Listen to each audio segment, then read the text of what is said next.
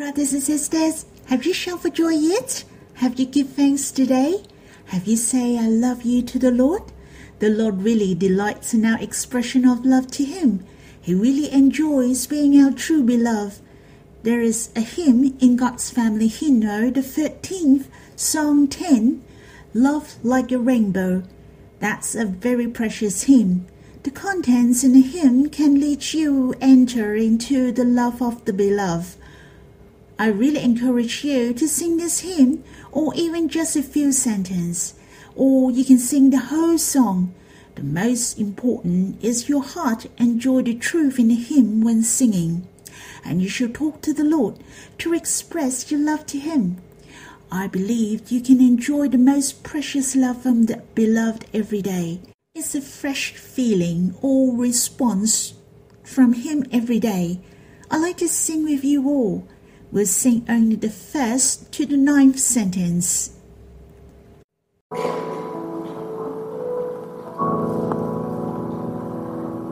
Most precious and sweet,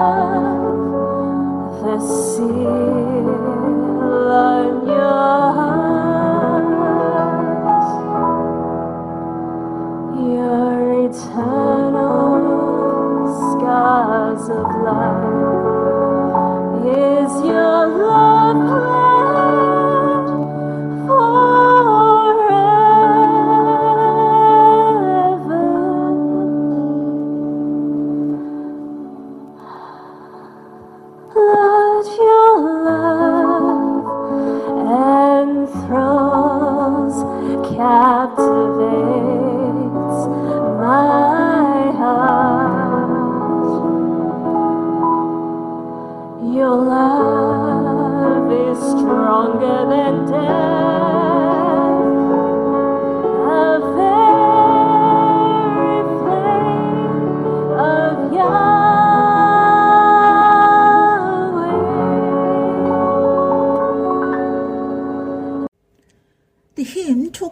his scars of love are his love pledged forever. How precious the Lord became a man and suffered many hardships for us. He even knelt on the cross at last. He died for us so that we could become his love, to be his darling love, the most loved in his heart. He left a scar on his side. That's so treasurable. It has expressed that not only he became a man forever, he treasured ever and ever that what he had offered for us. This scar is truly the proof of his love to us forever. If it is not, then why did he leave such a hollow wound on his glorious body? The Lord really put us in his heart. We are his darling love forever, and he is our precious beloved forever. This love is so touching. There are millions proof of love, yet there is a mark left on his body. This has been the proof of his sufferings for us. This proof of love is so luxurious. This is the most glorious and the most treasurable. If we see him one day face to face, do you want to see this wound which he left for us? We are full of assurance in eternal that we will love the Lord to the end, because this love sealed will move our hearts forever. How precious the manifold love of the true beloved belongs to us forever. He has united with us forever. His love like the rainbow will enhance boundlessly. Let us sing this hymn again.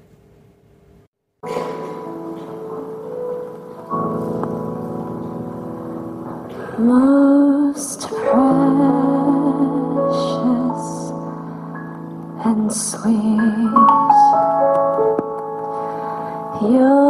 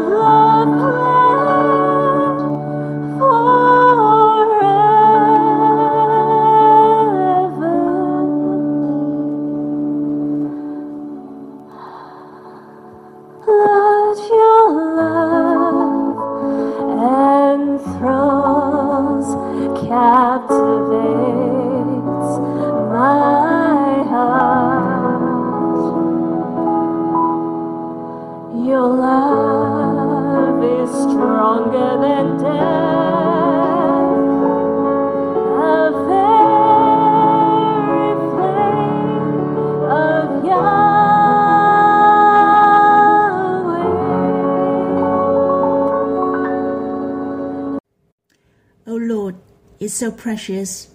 You have left this love scar on your glorious body. You have declared to us you are very fond of us forever. You left this everlasting love seal to reveal to us that you love us forever.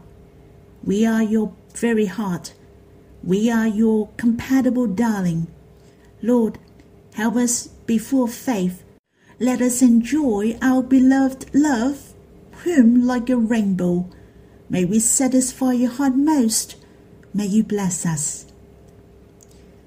The verses I'd like to share with you is in the Gospel according to Mark, chapter 1, verse 35 to 45. This sign was about the Lord healed a man who suffered from leprosy. It has also recorded in the Gospel according to Matthew and Luke. If you have time, you can go through it as well to read what it has recorded. It mentioned the leper was really poor. The leprosy was not only a kind of serious disease in the body, what was, it was also the mental disease, the suffering in mind, for it affects the relationship between man and man. It also affects the relationship between God and man. If you suffer from leprosy, you have to leave your family to be isolated in the living. They couldn't even do the offering in the temple. Just like when you commit sins, it separates us from others. What was is a separate was made between you and your God. There's no way you can experience and enjoy God. Finally, the hell is our destination for judgment, to be separate from God forever. This leper was healed at last. How about we read the verses in the Gospel according to Mark, chapter 1, verse 35 to 34. Let us read together. I hope you also enjoy what is said in the Bible, especially the love of the Lord to you. And it said, And rising very early in the morning, while it was still dark, he departed and went out to a desolate place, and there he prayed. And Simon and those who were with him searched for him, and they found him and said to him, Everyone is looking for you. And he said to them, Let us go on to the next towns, that I may preach there also, for that is why I came out. And he went throughout all Galilee, preaching in their synagogues and casting out demons. And a leper came to him, imploring him, and kneeling said to him, If you will, you can make me clean. Moved with pity, he stretched out his hand and touched him, and said to him, I will be clean. And immediately the leprosy left him, and he was made clean. And Jesus sternly charged him, and sent him away at once, and said to him, See that you say nothing to anyone, but go, show yourself to the priest, and offer for your cleansing what Moses commanded, for a proof to them. But he went out and began to talk freely about it, and to spread the news, so that Jesus could no longer openly enter a town, but was out in desolate places, and people were coming to him from every quarter. What has touched me most is the action of the Lord the Lord stretched out his hands and touched the leper. As you all know, the leper requires to be isolated, for this disease are infectious. The Lord could heal his sickness, but also his heart. Later on, the Lord said the words of assurance. That's the Lord heal him from his heart. I will be clean. It has shown the love of the Lord to him his gentle touch and complete healing in his heart, and he was truly cleaned, and this sign happened on him. I thought this leper must be very amazed, for the leprosy was incurable at that time, and only the miracle from God could help him. He has experienced he was truly the Son of God, who has the power of God, and not only that he has experienced the gentleness of God, full of love and warmth. On the other hand, the leper who was cleaned, the other area where I was touched was this leper have to offer for their cleansing as per Moses' command. It was recorded in the book of Leviticus, chapter 14 in the Old Testament. The gifts which mentioned were male lamb without blemish, turtle doves, pigeon, etc. As you all know, all these offerings, in fact, were the prefiguration of the Lord. The Lord became the offering as the pleasing aroma to offer to God. He committed himself to us. He offered himself and became the propitiation for our sins. He sacrificed himself in order we can be saved. He is the gift. We are cleaned by him. And these lepers were healed seemed to tell us that our sins had forgiven. For the Lord had offered himself, and the Lord commanded to do these things as a proof to the people that he was cleaned. My heart was very grateful that this proof is the Lord himself just like what the hymn said, He died for us and became our greatest love pledge. Even He left the proof of love, the symbol of love, on his glorious body. How grateful! After the leper had cleaned, he was so happy. He had to tell to others. He has to tell what a powerful thing and what a great love God had done on him. I believe the Lord and myself really understand he has a thankful heart. But in fact, the Lord has said clearly that he should say nothing to anyone. Do not spread it out. Though we have a heart to love God, we shall be obedient as well. To have a good intention, to give the glory to God is good, but we have to know what is the will of the Lord. We have to understand His will, especially we are standing at this age. To complete the last age of the church, we shall be obedient to the Lord. Not only we have the good intention to have a heart of loving the Lord, we shall draw near the Lord always to know His will and listen to Him. Let the Lord guide you, then the work of the Lord can expand even more. The will of the Lord can be accomplished easily. I am not accusing the leper who was cleansed. As I said, I really understand his grateful heart. Of course, though he did that, but I still appreciate his love response and the thanksgiving heart to the Lord, his pure expression of love to the Lord. And this is the most treasurable. After reading these verses, and you have heard my sharing, you can quiet yourself and read it again. You will have more founding. After that, have some response to the Lord, to give thanks to Him and express your love to Him. O oh Lord, thank you for you have moved your heart. You have done a wonderful thing on this leper. You have cleansed him, but he must be very happy that he had learned that God is love. Lord, I also give thanks. You have done the wonderful thing on us. You have taken away all our sins, and more precious is that you have opened your heart to us.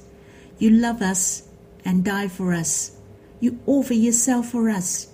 You became the offering. O oh Lord, I felt thankful that you became the glorious proof. Your love proof has assured us we are sinners forever. There is only the love covenant between God and us. O oh Lord, thank you, for you have left the scar of love on your pierced side for us forever. Lord, may we love you in return bravely.